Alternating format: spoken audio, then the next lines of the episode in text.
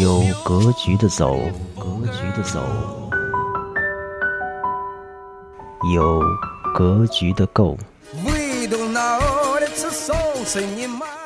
聚集相同与不同的一群人，一群人。放眼更广阔的世界。欢迎来到格局构。局构。大家好，欢迎来到格局构，我是格局长。随着比特币等加密货币的疯狂起伏，区块链也早已经进入了很多传统 VC 的视野。而现在，除了币圈和链圈，在很多普通人或者大佬口中，似乎啊，都有着对区块链不同的看法。有的人呢认为这是一场绝对的革命，而有的人呢则认为它有可能是被过度的炒作。就如同之前被炒起来的无数个风口，像是团购、O2O、直播、短视频、共享雨伞等等等等。一百二十年前的一八九八年的夏天，大清光绪皇帝啊颁布了诏书，实施变法，准备啊除旧布新，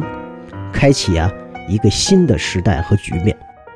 而一百零三天后啊，变法集团的主要发起人康有为、梁启超却逃亡国外，而其中变法的重要合伙人戊戌六君子均遭毒手。而整个变法的最大股东光绪皇帝却被软禁在了瀛台，而他将在这没有枷锁的囚禁中过完他自己最后的人生。而他当年被囚禁的这个场所瀛台，许多年后被改造，后来国民党的主席连战在那里吃过饭，美国总统奥巴马也去喝过茶、聊过天儿。光绪皇帝最终在囚禁中非正常死亡了，而他死后的第三年，宣统三年，武昌起义爆发。仅仅几个月之后，年少的大清宣统皇帝宣布退位诏书。历史书上说呀，至此，中国两千多年的封建帝制时代终于结束。辛亥年，辛亥革命。革了大清朝的命，而戊戌年戊戌变法所宣扬的一场维新的风口，却未能真正刮起来，挽救大清朝的命运。那么，到底区块链是准备轰轰烈烈发起变革的一场革命，还是会草草面临收场的一场变法呢？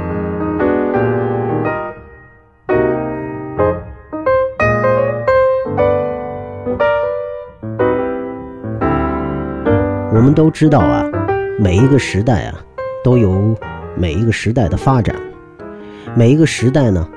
也都有每一个时代的历史局限。随着呀历史、社会、科技不断的发展，也就啊不断的有新生事物啊，来试图替代原有的这种事物啊和社会体系。那当发生这种事情的时候呢，也必然啊。面临着旧有势力的阻碍，这里边啊有妥协，有革命，有成功，也有失败，而其间新旧事物的博弈和较量啊，促进了社会的发展。我们知道，一八九八年也是一个戊戌年，此时的大清朝基本上真的是内忧外患。从鸦片战争以来，整个中华文明的天朝上国的。这种优越性啊，就一度被工业革命发展起来的各种殖民国家给碾压殆尽。而三年前，也就是一八九五年，由于甲午战争，大清国又输给了日本。此时啊，这种天朝上国的优越性啊，就完全变没了。你想想，连周边一个一直奉自己为老师的小国都打不过了。这时候，天朝上国的优越性何存呢？于是啊，就有民间的创新人士啊，自己由于对这种国外的发展的经济制度和新技术的了解啊，产生了一些新的想法，以此呢上书皇帝啊，声称只有通过变法仿照国外的这种发展模式啊，才能拯救大清朝的朝廷。有一个不是很恰当的比喻，这很像啊，后来的上世纪九十年代以来，中国互联网早期创业，只要是啊国外发明的新的商业模式，国内啊大概都会正儿八经的抄袭和模仿一下，然后呢，不断的将 BP 商业计划书发给各类的 VC，仿佛啊只要有了洋人西洋模式的这种背书啊。融资就似乎会更加顺畅一些，也有了呀一个对照估值的参照，比如在纳斯达克，比如在纽交所，有了一个参照物。其实大家也都知道，现在还颇有名气的一些互联网机构，当年还是打着中国雅虎、中国 Google、中国 Facebook、中国亚马逊这样的旗号上市的。总之啊，一八九八年的这个戊戌年。经过各类进京赶考的民间大 V 的各种博弈啊，第一轮的变法的风口吹起来了。趁热打铁，一八九八年的六月十号，光绪皇帝命令翁同龢起草《明定国事诏》，这个呀就送给了慈禧太后做审查。本来呢，以为慈禧太后可能会拦一下，提出一些建议，修改修改，结果。竟然非常顺利的呀得到批准，于是啊，六月十一号，也就是仅仅过了一天，光绪皇帝啊便颁布了《明定国事诏》，表明啊他变革的决心。而这个呀，就是大家所熟悉的百日维新的开始，也是大家熟悉的戊戌变法的开始。可是啊，由于变革的内容与旧有的制度啊过于冲突。造成啊各种在执行层面的摩擦，而原先已经同意的最高决策者慈禧啊，发现整个变法已经变得过于激进，已经啊完全背离和全盘否定了他们大清祖制啊两百多年来的传统统治。于是啊，很快九月份的二十一号，慈禧太后宣布戒严，率领卫队啊软禁了光绪皇帝。同时啊，废除新政，搜捕维新党人。效率更快的是，一周以后，九月二十八日，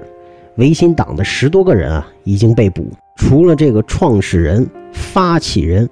康有为、梁启超已经跑到国外啊幸免遇难，剩下其余重要的合伙人，包括谭嗣同在内的戊戌六君子，全部啊被斩首于北京菜市口的法场。自此啊，光绪皇帝颁布诏书的所有新政，除京师大学堂之外啊，一律被废止。如果说整个戊戌变法到底有什么实质性的东西留给了未来的中国，那京师大学堂绝对是唯一的幸存者。就是这个京师大学堂，一九一二年改名为北京大学。而北京大学，中国人应该几乎没有不知道的，哪怕是如今在投资领域响当当的真格基金的徐小平同志，就曾经在北京大学的团委工作，而他北大团委的某个同事，后来成了正国级的领导人。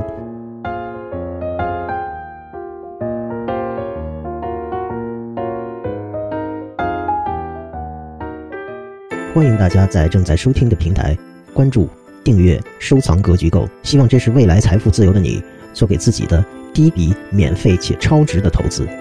欢迎大家在微信添加“格局长”个人号 “VC 大大”的时候，简单几个字说出自己所在平台来源以及个人需求，打赏、红包及转发分享质量高的同学将会获得更多优先权和福利权。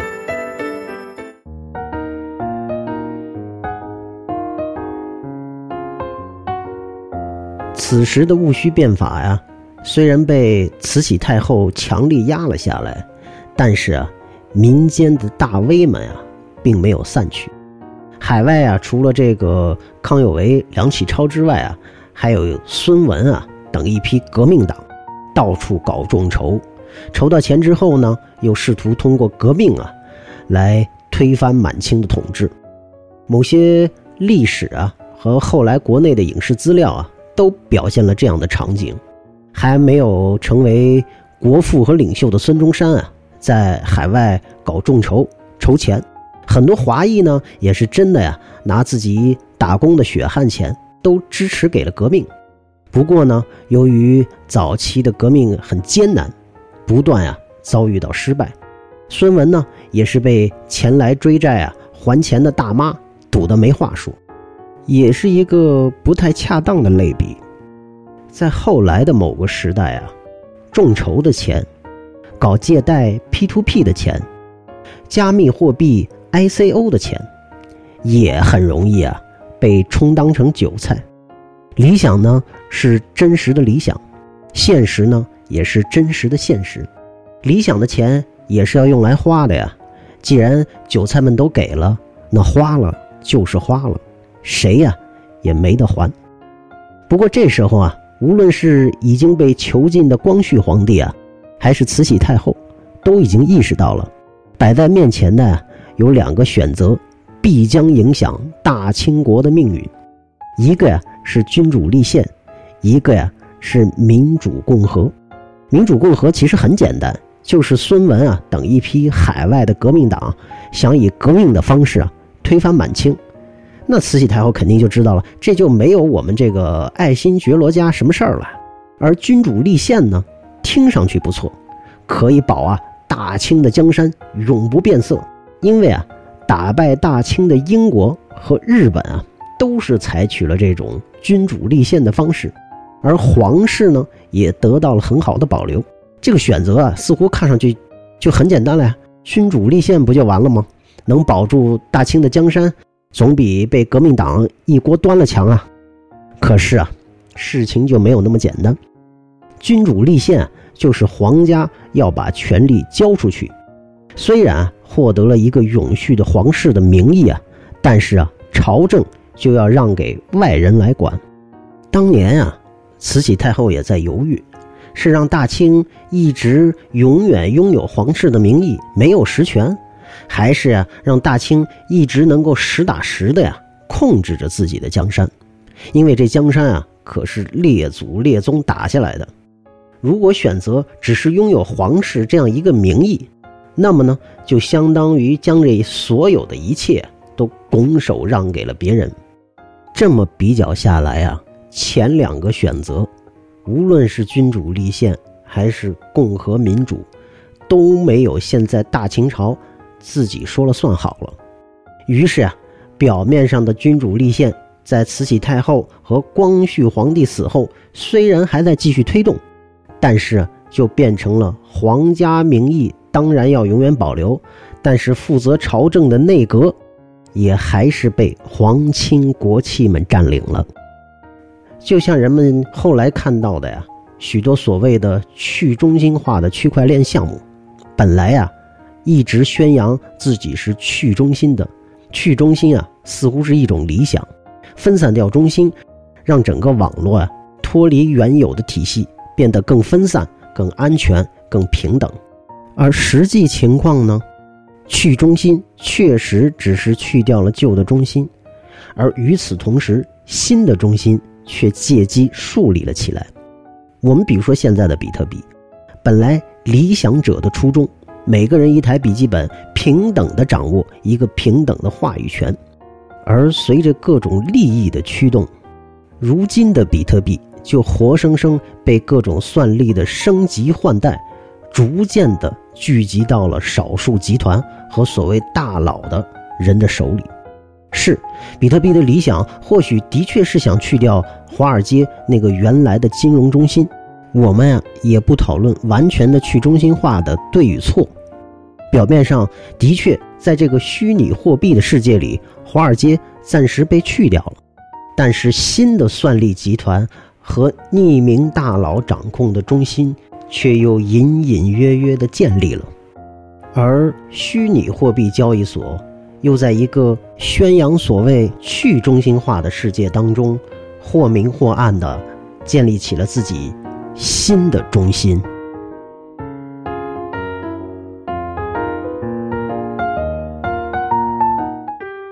欢迎大家在正在收听的平台关注、订阅、收藏“格局购”，希望这是未来财富自由的你做给自己的第一笔免费且超值的投资。欢迎大家在微信添加“格局长”个人号 “VC 大大”的时候，简单几个字说出自己所在平台来源以及个人需求，打赏、红包及转发分享质量高的同学将会获得更多优先权和福利权。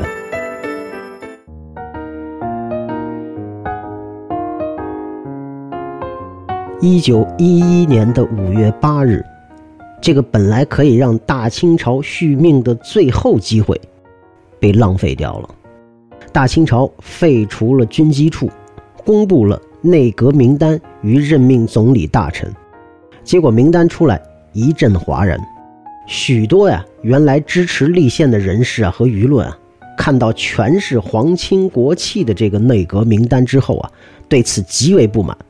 认为啊。清政府根本没有推行宪政的诚意，于是啊，很多人开始逐渐倾向于啊认同和支持革命。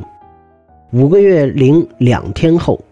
武昌起义爆发，全国各省各地啊纷纷掀起了起义革命的浪潮。两个多月后，一九一二年的一月一日，中华民国啊在南京正式成立。同年，宣统帝溥仪。在二月十二日宣布退位，清朝啊，也就是我们说的大清帝国呀，走向了灭亡。那个呀，被慈禧太后纠结来纠结去的选择，最终啊，因为满清朝野的腐败啊和贪婪啊，让大清朝走向了历史的尽头。认为区块链是变法的人，大多数认为啊，像当年戊戌年的诸多君子一样。区块链的力量太过薄弱，现在还过于早期，暂时啊成不了气候。因为去中心化很快就可以被新的中心所建立和取代，而去中心化的创始人们，除了已经消失了的很多呀，也开始怀疑是否真的可以做到完全的去中心化。要不大家建立几个超级节点吧，这样还能提高效率。而所谓的匿名，如今都已经被各国的法律啊快速的补上了补丁。很多这种观点的人认为啊，细数区块链都是已经存在的各种技术，不过是啊进行了有效和巧妙的整合。所以啊，这是一个 evolution 进化，而不是一个 revolution 革命。因为啊，到现在为止，区块链既没有革命什么，也没有颠覆什么。将来啊，也有可能不会取代什么。正如啊，大清朝的宪政，似乎表面上改掉了许多东西，朝廷啊也换了名字，但是里边的人呢，还是那些王公贝勒。不过啊，也有变法派的人士啊承认，比特币和区块链确实发起了一场伟大的社会实践。区块链看上去改变了很多。在数字货币的世界里边，建立了一套新的规则和秩序。但是呢，如今现实世界一切还都没有任何变化，金融中心依然是金融中心，企业依然是企业。已经在纽交所、纳斯达克上市的，当然，现在还真看不上发个币这种既 low 又不合规、不合法的事情。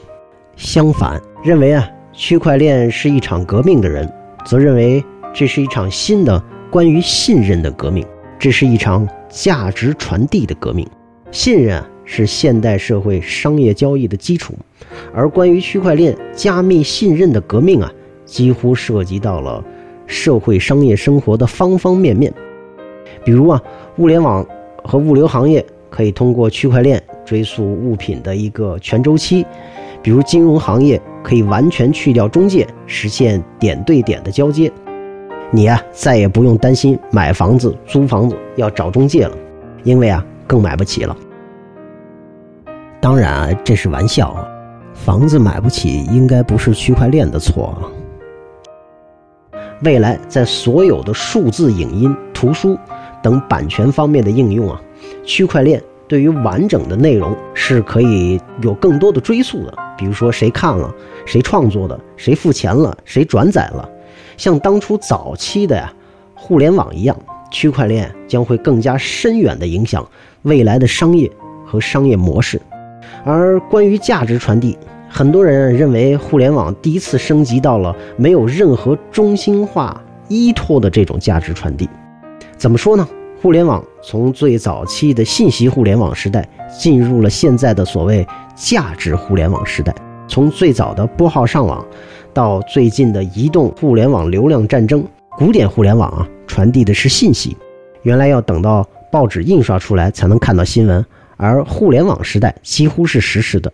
但是价值互联网、加密货币，真正在这个时候实现了价值在互联网上的转移。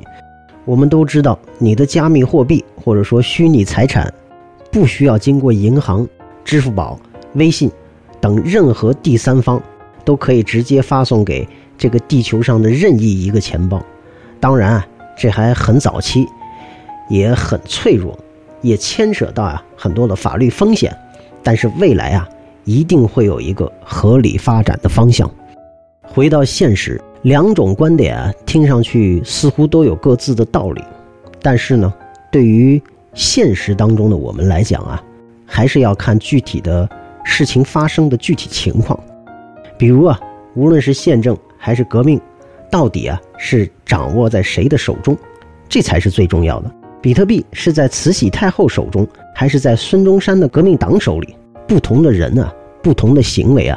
决定了实质意义上的不同。无论他们挂的名分是什么，所以啊，叫什么其实已经不重要了。区块链也是一样的，是掌握在谁的手中。如果某些区块链被少数大佬以及所谓的垄断集团所主宰了，那么区块链也就失去了所谓的去中心化，只是去了一个中心，又新造了一个中心而已。同样，如果所谓区块链上的信任，在真实的世界被某些人、某些集团造假了，那么你再怎么加密，再怎么信任，再怎么做到可追溯，也都没有了意义。创新啊，是一种动力，是打破旧世界的动力。新的技术原本是想通过技术创新突破旧有世界的封锁，从而啊打破旧世界的垄断。而新技术呢，也很有可能。被快速反应过来的旧集团所掌握，从而啊通过自我进化实施变法，继续呢维持旧有世界的垄断。此时的人们呢只能期待新一代的或者说下一代的技术突破，但是与此同时呢，新的技术也有可能继续被旧的集团所垄断，以此往复，不断循环，直到有一天啊，慈禧太后的纠结终于放不下祖宗。两百多年的基业，从而也就顺水推舟的呀，造就了一场新的革命的成功。世间是否知山最高，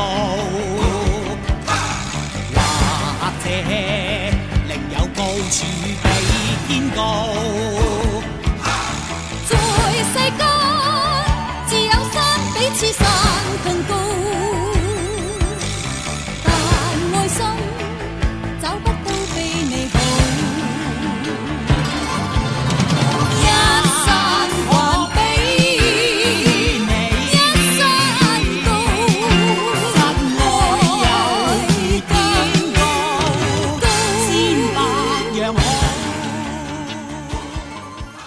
欢迎大家在正在收听的平台订阅《格局购》，也可以将本期节目转发给意气相投的朋友。欢迎大家在评论中说出自己的想法和看法，或者你希望在未来的《格局购》中听到什么样的内容。无论你是创业者，还是投资人，或者是科技创投的爱好者，对于你自己的企业，或者你看好投资的企业，哪怕是你自己的未来有什么憧憬。都可以添加格局长个人账号 VC 大大，说出你自己的格局购之路。